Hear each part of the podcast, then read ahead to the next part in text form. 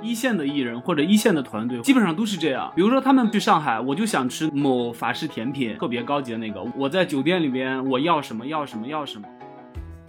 里边就是包括了团队二十多杯星巴克，具体几杯什么几杯什么，还要一个能够负荷多少多少兆以上的移动 WiFi。他现场打游戏是 OK 的。演一个民国时候的很知名的一个人物，带着妆的，然后他就看见有人拍他，就特别生气，就拐杖杵地的，指着我们这边人说：“谁让你们拍的？”某个国民认可度还挺高的一个女演员，其实私下里脾气特别大，经常能听到骂助理说：“哎，你怎么这个事儿都没干好什么？”而且据说骂的话还很难听。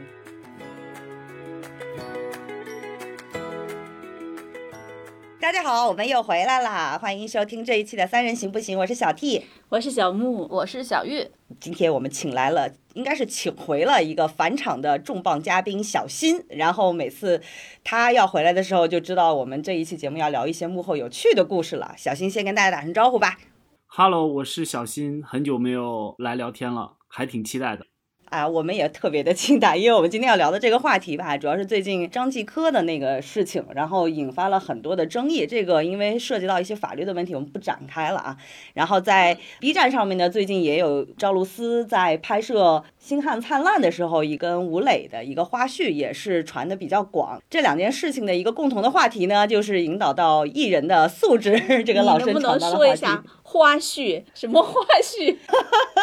就爆粗口嘛，就甜妹赵露思爆粗口啊。这两个事件呢，就都共同导向了一个老生常谈的话题，就是艺人的素质和一些奇特的、很让人下头的瞬间。所以我们今天请来小新，他因为常年在娱乐圈的这个很多岗位上有工作过，所以就比较知道这个业内大概是个什么行情。哎呀，怎么说呢？这种事情其实特别的常见，只是我们普通的吃瓜群众。能不能看到的问题，或者说片方剧方怕影响太大，愿不愿意让我们看到的问题？实际上，作为像比如小新经常接触这些幕后的工作嘛，你自己是觉得这种事情遇到的频率还挺高的，是吗？作为从业者，也不敢说所谓的业内人，从业者凡是接触过艺人明星的，觉得这种事情就非常的正常吧。啊，竟然是正常。所以就是作为这种事情都非常正常的这个层面来讲，我特别想知道小新觉得你遇到最奇葩的事情是什么？我我可以先分享一个那个知道的百分之百保熟的一个瓜。我太喜欢听了。就是某得过很多电影节的影后，就前阵子的事情，去拍某杂志，所有的沟通细节，就是他团队提出了所有的要求，杂志方都完全的满足他，直到有一个要求让所有人都惊掉了下巴。临拍的第二天，头天晚上，他们团队的人说，明天要给我们姐准备八样水果。嚯！问喜欢吃什么水果，就是都行，但是至少要有八样。八样是那个保底的，你不觉得这个很很离谱吗？可是作为一个女生来讲，我倒是觉得还能理解。啊，就是他没有要求你那个品种啊，他没有要求你，就是说他虽然说刁钻的。小玉的意思是，他虽然提出了要求八样水果，就是的一个拼盘或者是一个八样水果的总数吧，他没有指定要哪八样水果。对，因为从一个就是最近迷恋养生的女性角度来讲，女明星都这样嘛，就是她们可能近期会就是迷恋某一种饮食搭配啊，或者是一些什么减肥方法。对对对。他为什么要提出八种不同的？就我擅自揣测一下啊，是不是有可能他最近就要求自己的什么维生素摄入啊，或者是这种水果摄入要平衡一点，就是要一定有一个什么数量，或者他得到了一个什么偏方，就必须每天吃够几种水果。我觉得是有这种可能的，就是因为我是觉得它虽然这个事儿好像听起来有一点离谱，但是它没有规范你的价格和。就是品种，我觉得还算是不是很刁钻的一个，就是不是你去很难实现的一个事儿。小玉太包容了，也我我我能理解，就是因为我知道一件就是比这更夸张的，一会儿再说，先别然。我能理解小新的惊讶，就是在于一般我们如果要说我想吃什么，比如说我想在现场看见水果，那就嘱咐一句，说明天能不能给我们备点水果就完了。他把这个八种这个东西强调的这么细致，即便他不去框定我要什么价位的或者很贵贵妇级的水果或者什么样的水果，我依然觉得不是一个正常的一个我们社交场景会说的很很很随意的很随和的一句话，对。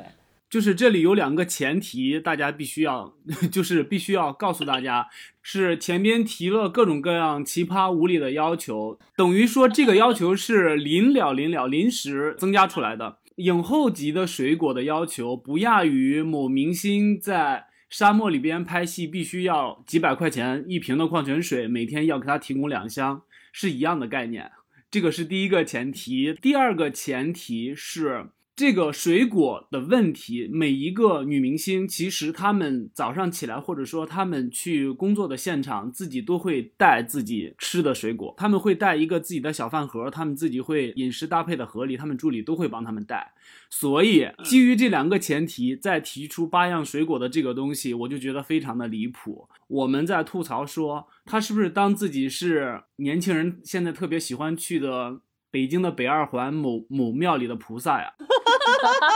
啊，相公是吗？要摆八样上供。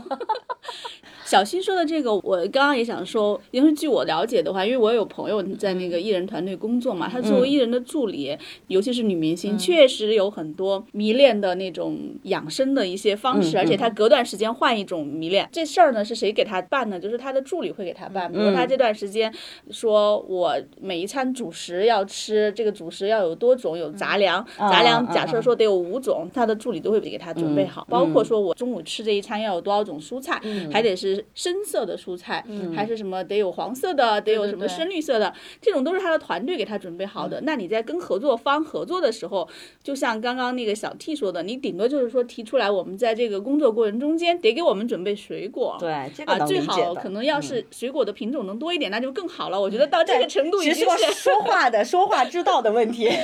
但是具体提这种八种水果，我特别能够理解小 T 作为他们这种从业者来讲，就是说你给合作方又不是说你。自己的团队提出这么细致的要求，而且是在一次一次加码之后，后面又提这种要求，就有点不是像这种提正常的一个工作上的需要，而是有点像在刁难。而且他们非常注重所谓的饮食搭配，他们要减肥，他们要什么？可能他们吃的所有的水果都是自己要削好切好的，他们自己已经备了这样的东西，再给人家合作方提这样的要求，你不觉得就特别的无理吗？我觉得是，而且最重要的就是刚才小鱼说的对，嗯，之前已经有了那么多加码的条件，这就是压死骆驼的最后一根稻草。对，所以我在想，这个是女明星提出来的，还是她团队的问题？对，这个我也很好奇。嗯，是这样，大家可能都知道，就是艺人也好，或者说团队也好，他们本质上在对外来看的话都是一体的，只不过一个唱红脸，一个唱白脸。作为艺人的团队的打工者，大家其实现在都很清楚，谁都不愿意得罪人。提出这样无理的要求，我们不揣测是艺人还是团队，但是在我们看来就是艺人，就是你们。你们说的特别的 恶狠狠，是因为其实艺人和那个团队嘛，它本身就是一体。就虽然很多粉丝在一旦出了事儿的时候，他们就会说，就会去撕那个艺人的团队，说艺人团队怎么怎么样。因为我印象就很深刻，记得微博上发生过几次，不是小。新说的这种情况，就是说艺人发了一组自己的照片，然后他的粉丝不满意了，就开始在那儿撕，说你的团队怎么没有工作，没有没有干活，不好好工作，这样都能放出来。但实际上呢，这个照片能放出来，就表示这是艺人自己首肯的。嗯，我记得胡歌自己就在微博上说过，你们不要再说我的团队了，这张照是我自己选的。哦，明白了。所有的东西其实都是团队跟艺人肯定是商量过的。对对对对对对对。但如果这个事儿闹大了呢？就是如果引起了一些舆论风潮呢？那这个事儿最后肯定就要说是团队团队背锅，惯常公关手段。哎，我在这件事上面，我有一个疑问啊，就说像工作人员或者是大家对艺人耍大牌这件事情的尺度到底在哪儿？比如说我之前也在工作中有接触过，就是专业能力没得挑啊，就日常合作也还 OK，但是比如说我们只要去外地，就一定是要住五星级以上的酒店，他能做。到，就是如果这一次当地的城市不到五星级，他会去查，他能够做到把箱子拎下来直接走，然后说我回我的剧组去我也认去去住。对，如果是这样的话，艺人有一些自己所谓的这种住什么什么酒店的这种要求，在工作人员看来，身边人看来是一种耍大牌的这个行为吗？这个是那个一体两面的事情。首先，你艺人在市场上的认可度、认知度是怎么样的？你的团队肯定不能让你这个咖位掉下来啊，这个是你团队的那个职责所在。呃，你刚才说的这个，在你所演出的城市要最好的酒店，要最好的待遇，所有的艺人团队都会提的。但是这里边有有一个特殊情况是什么？就是艺人之间嘛，都会比。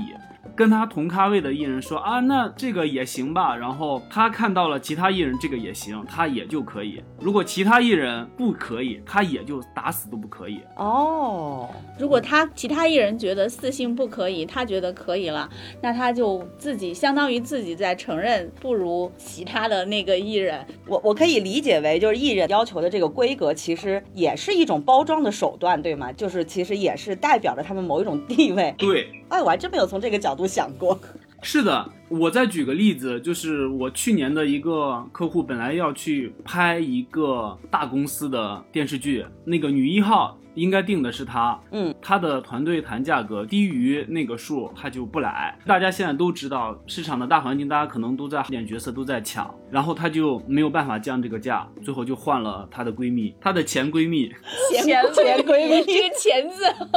有很多信息量意味。好大。是的呢，他们她不是因为这个事儿变成了前闺蜜吧？不是因为这个事情变成了前闺蜜，应该是她的闺蜜看她没去，反正已经不是闺蜜了嘛，你不去我去。那我不知道这个艺人会不会后悔呢？就是市场上更多的那种风向越来越是角色更成就一个艺人吧，演员尤其是，而且好的角色。好的剧本确实是很抢手，怎么说呢？我理解就守住自己的这个咖位，因为片酬也是咖位的一种体现嘛。就没有去接这个角色的话，我不知道他后面会不会有后悔啊？这种情况你见得多吗？这种事情真的是非常多啊，经常都是说，大家众所周知的就是《潜伏》里边的朱媛媛跟辛柏青因为没有去潜伏，然后就是姚晨跟那个孙红雷嘛。是，你说他们不后悔吗？可能就是对外讲，哎呀，就是每个人有每个人的这种所谓的演艺事业的什么什么巴拉巴拉，但作为个人来说，给他的回报、他的名、他的利，他能不在意吗？不可能啊。对，是的，演员还是挺看作品的。是小玉刚刚憋了一个大招了 那个八卦是瓜是啥？给大家说一说。就是某流量很高的艺人吧，也是之前咱们一直想要去采，但是目前没有采到的嗯嗯一个艺人，也是我一个朋友，他们拍杂志，然后就约到了他，然后当时就给我看了一下，就在拍摄期间给他提供的各种保障的一个列表。嚯然后我就拿给了我们的领导看了一眼，我说：“你看，我们不踩他也好。”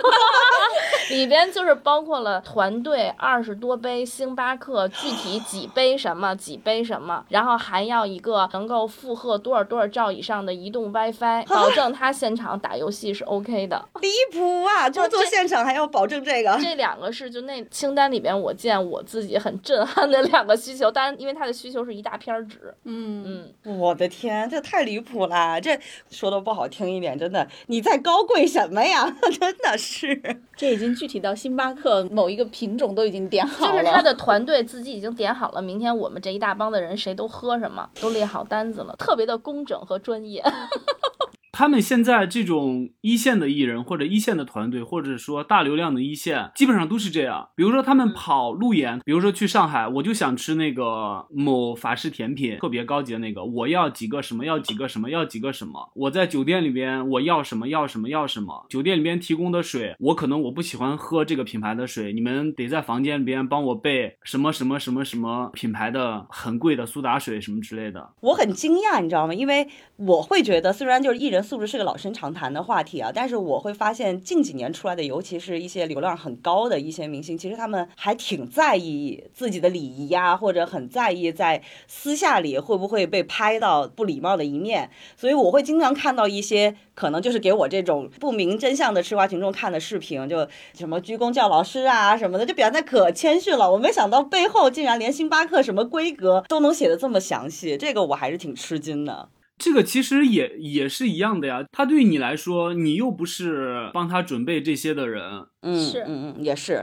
他跟你把这些谈好了，只是过来跟你象征性的礼貌一下。这个礼貌的前提是基于你们可能已经架好机器在拍了吧，或者说他有那个工作的阀门打开了，假装谦逊啊，给你鞠个躬啊，什么笑嘻嘻啊，什么之类的。这种东西可能对于粉丝特别具有迷惑性。他们家的哥哥真的是礼貌、谦逊又懂事，会满足所有粉丝的要求什么之类的。但其实，呸，狗屁！对我突然还想起来，我早年间拍杂志的时候，当时有一个我小时候的所谓的顶流的明星组合之一的男艺人啊，嗯然后呢，当时我们拍杂志也是借用了人家一个就是那种牛排店的那个餐厅，嗯啊，或者是那种就是也不叫牛排店吧，就是？对西餐的一个餐厅，用它的环境去拍摄。那个男明星就是会提各种要求，其中一个就是说他属牛，所以他不吃所有的牛肉。哦，啊，然后呢，包括就是一系列的那个，他倒没给我列清单啊，但是就是餐厅的老板，他有一个远房亲戚在天津，嗯。是特别喜欢这个明星的一个粉丝，嗯。然后那天他们家特意从天津，爸爸带着那个儿子，然后开车好几个小时赶过来，嗯。而且在这儿就是也没有打扰他吧他的拍摄，就是从下午六点一直等到十点，他都拍完了，嗯，然后想跟他合一张影，被他拒绝了。哦，好心酸。嗯后来牛性属性的 那个艺人回到屋里之后，把他的执行经纪推了一个跟头，说：“我为什么要跟他拍照你当下拒绝就算了，然后还这样，我真是。他肯定是在责怪他的执行经纪怎么会让这个人来找他拍照，？”对然后还要让他亲自拒绝。他嘴里塞满了餐厅给他提供的没有牛肉的食物，然后还在责怪人家为什么来找他拍照。好生气哟、哎，关于那个对工作人员发火这个事儿，我是之前有听说过，就是某个国民认可度还挺高的一个女演员，其实私下里脾气特别大。说有同行去采访的时候，像刚才小新说的，进入一种工作状态的时候没事儿，一旦是比如说关机，哪怕是我录音笔关了或怎么样，他就会马上开启私下模式，会大骂工作人员，经常能听到骂助理说，哎你怎么这个事儿都没干好什么，而且据说骂的话还很难听，就这种，哎呦，我就会觉得这太跌分了，就你们知不知道前阵子，哎，应该是去年吧，有一个行业里边的是经纪人还是宣传，然后就是出来哭诉，被他服务的那个明星，然后要求什么下跪。这是违反劳动法的吧？这种程度太离谱了也。但是明星艺人他在面对媒体，就是我们作为媒体去采访他的时候，他其实表现出来的不见得是他生活中的一个状态。嗯这个换位思考也很能理解。我知道我这会儿说话是面对很多公众的时候，我肯定会希望把我最好的一面展现出来，而不是我生活中间最糟糕的一面。这个也是能理解的。就很多人他对媒体的时候，已经是他们非常的有礼貌，有非常的非常的嗯克制，和他自己觉得他自己应该是一个挺好的一面展现出来。但是到了工作的时候，他其实不是这种状态的。我讲一个之前我们去探班遇到的一个事情，现在算应该是老艺术家了吧？嗯，某知名老艺术家做演员的时候也很知名，做导演也做得很不错，做电视剧导演也做得很不错。在参演一部电影的时候，当时电影的剧方那是一个群星云集的电影啊，那个电影的剧方就让有少数的媒体去探班，但是这件事情呢，我们后来推测可能没有及时的跟当时拍的那个呃艺人的演员这些每一个都说清楚，肯定是跟导演也说了的，因为去的人也不多嘛，也就一两家，以至于这位老艺术家他并不知道到场的是媒体，他拍完了戏嘛，然后他就出来，然后媒体当然是要拍你拍戏的状态，就看见有人拿着摄像机和照相机在不断的拍他。他平时接受我们采访的时候是真的非常有礼貌、很儒雅的。当天就看见他，因为他带妆的嘛，他演一个民国时候的很知名的一个人物，带着妆的，然后他就看见有人拍他，就特别生气，就拐杖杵地在那儿，然后后指着我们这边人说：“谁让你们拍的？”当然我这个话已经剪掉了中间的脏话啊，是他的自动消音 说谁逼让你们拍的？对对对，然后就那个气势汹汹，然后真的就是那种摄摄影大哥，就那种高达一米八，然后还是个电视台的，也是一个官方电视台的，都 都给惊呆了，说怎么回事？这 从来没有人对我这样过。对呀、就因为跟他的那种预设完全不一样，啊之前采访的时候就不是这个状态，很儒。雅的状态。对，嗯但是你想，他这些明星他其实不是很认识人的嘛。你嗯采访过他，尤其是摄像，在摄影机后面，他也不是骂了半天，骂到那个呃记者有点就不知道怎么回答，突然之间都被噎住了，说我我我我们是那个 是片方安排的来来采访的，就那种都结巴了。他后面接着在那儿骂，他可能以为是那个片方的内采人嘛，然后就拿那个拐杖指着这样子骂，骂了有四五分钟，骂的我大家都已经全场静赖了。但是其实这件事情我还比较能理解，我其实是相对来说还能够理解艺人的那种状态，因为你不知道现场到底是谁，然后有的时候，比如说我拍的这个造型是不是需要保密呀、或者是需要什么东西，那如果你没告诉我你是媒体，你也没告诉我说这协调好的我们要拍什么东西，就很怕你拿出这种素材去乱用，对吧？就其实是一个是可以转头就走，哦，就没必要站在那儿现在很开骂。人。不过他站在那里骂，他就是骂了一半天之后，就当记者说我我我们是偏方嗯还是什么什么，就把自己爆了以后，他就说谁是你们领导？你你你的领导是谁？我后面会去找他，大概就这样说了半天，啊，那这就是有点那啥了吧？你老艺术家格局这么小吗？真是。不不不，这不是格局小的问题，这就是说他们展现给媒体就正常情况下展嗯现给媒体的一面和他生活中不是一回事儿。所以这个其实你就可以想啊，如果是他真的是个有很多粉丝的老艺术家，或者说爱豆的话，他的粉丝们看到他的哥哥姐姐们这样崩溃了，绝对崩溃了。真的，真的会，嗯，粉丝可能会找出无数个理由替哥哥和姐姐来辩解。对，最近不是赵露思的粉丝不就一直在说，真性情。哎，我真的很受不了，把一些特别没有礼貌的事情，然后说我们我们家爱豆是真性情，真性情个鬼啊！就像小木刚才说的，我能理解，因为艺人其实这个工种它是有一点商品属性的，它这个商品可能就是艺人本身，那他必须得需要对自己的形象啊，包括外在的东西，他是需要负责的。如果你这个人的价值不是很高，你可能会影响到身边很多工作团队的一些合作方，对，很多合作方什么的，所以他们肯定是经过包装的。但是你私下里真实的这种状态是一种很无理的状态，我觉得也没必要吧，因为。你就想，我们如果是工作当中随随便便对小木或者是小玉发火，说一下，哎，小木今天录制，我必须得吃八种水果，这种的，这是不是有点毛病？那？我们可能就换主播了。不合作了。而且这样的老艺术家，其实你说他们日常的处理这样的事情，他会这样吗？绝对不会啊！他会让身边的人先去找一下剧组，看他们是什么人，这种是比较常见的。这种破口大骂真的非常不常见。你说这个老艺术家破口大骂，我大概已经知道是谁了，出了名的喜欢骂脏话。哇，好敏锐哦！其实，而且他们老艺术家对体制还是很了解的。他们是先破口大骂，然后很凶，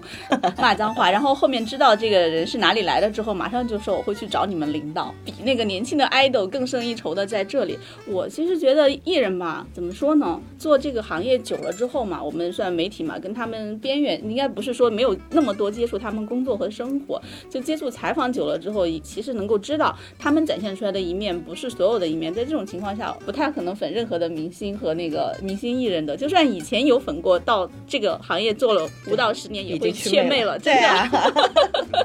还需要五到十年，这不是一周就会祛魅的事情吗？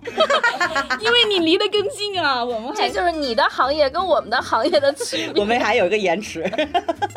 你离得太近了。哎，刚才说到艺术家这个，我是真的很讨厌自诩为艺术家的人。刚刚我们讲到说老艺术家发火这件事情，我的一个朋友吧，不能说是我自己，他经历过一个青年，现在算是中年了吧，中年艺术家艺术家，音乐的，说艺术家也是可以的啊。当年他结婚的时候，这个小新估计一听就知道是谁了。当年中年的音乐艺术家在海外结婚的，嗯，当时是找了一个旅行社，相当于帮他承办，嗯当然可能也就没有正常的那种费用嘛，因为你承办过这个，你也有一定的那个名气嘛。好，然后我朋友是旅行社工作的，然后当时旅行社承办了以后，肯定也要写一些稿子，就说谁谁谁又是知名音乐艺术家和知名女演员结婚，嗯后面这个稿子肯定要拿去给他看的嘛。嗯嗯，音乐艺术家看完之后，要在他每一次名字出现之前加一加形容词，加做骨灰殿堂级，骨灰吓死我了！这或者是殿堂骨灰级这种形容词加过来，然后。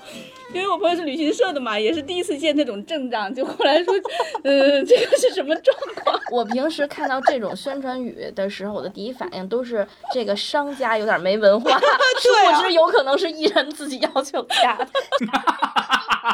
太好笑了。关键是他每一次都要出现以后，他都要给那上面加这句话，你知道吗？然后就导致导致那个旅行社自己最后也很崩溃，最后也没有办法。夫妻俩都是娱乐圈里的人嘛，他们结婚还是要发一些通稿了。当时宣传公司也给他们写了通稿，因为宣传公司并不是这个骨灰殿堂级艺术家请的，他就并不是很听他的，他是女方这边的，就直接说不接受这个，你这个发过去，媒体绝对的是要把你删掉的。对呀、那只能说宣传公司还是挺专业的，因为比如像这种东西到我们这儿肯定是要第一时间删的。的，我我我就想说我，我去年的时候就有删过一个这个，就是是戏剧圈的啊，也相当于素人，但是戏剧圈还比较有名，因为他跟某个流量合作了嗯一个话剧。然后就因为跟这个流量合作的话剧之后，可能声名鹊起，他在里面也就是通稿里面也是会有大量的形容词来形容自己，对。然后我在改稿的时候，我就我就把那些所有的前缀全部删掉，就留下了哪个哪个公司的什么职务的什么人发出来之后，他们没来找我，但是会在圈里面说某某报社针对他，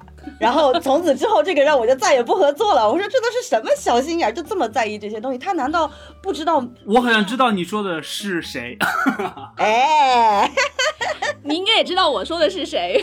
你这个我我还没反应过来。哦，这个因为有点久了，这两位，但现在这两位应该还是婚姻状态，没有离婚。你说的这个我好像知道是谁，我们是在做财产产。我觉得我们这期录完之后闭掉那个录音之后，我们会再聊十分钟的。我觉得听友现在好难受，你们都知道，只有我们不知道。哇，小新真的是说了太多的故事，真的很解馋。要不先把这个悬念可以留到下集，因为刚才小新说还会有很多更劲爆的内幕和故事，我们留到下一周的时候再播出吧。期待下一期还能见到大家，嗯，拜拜，拜拜拜拜 Thank you.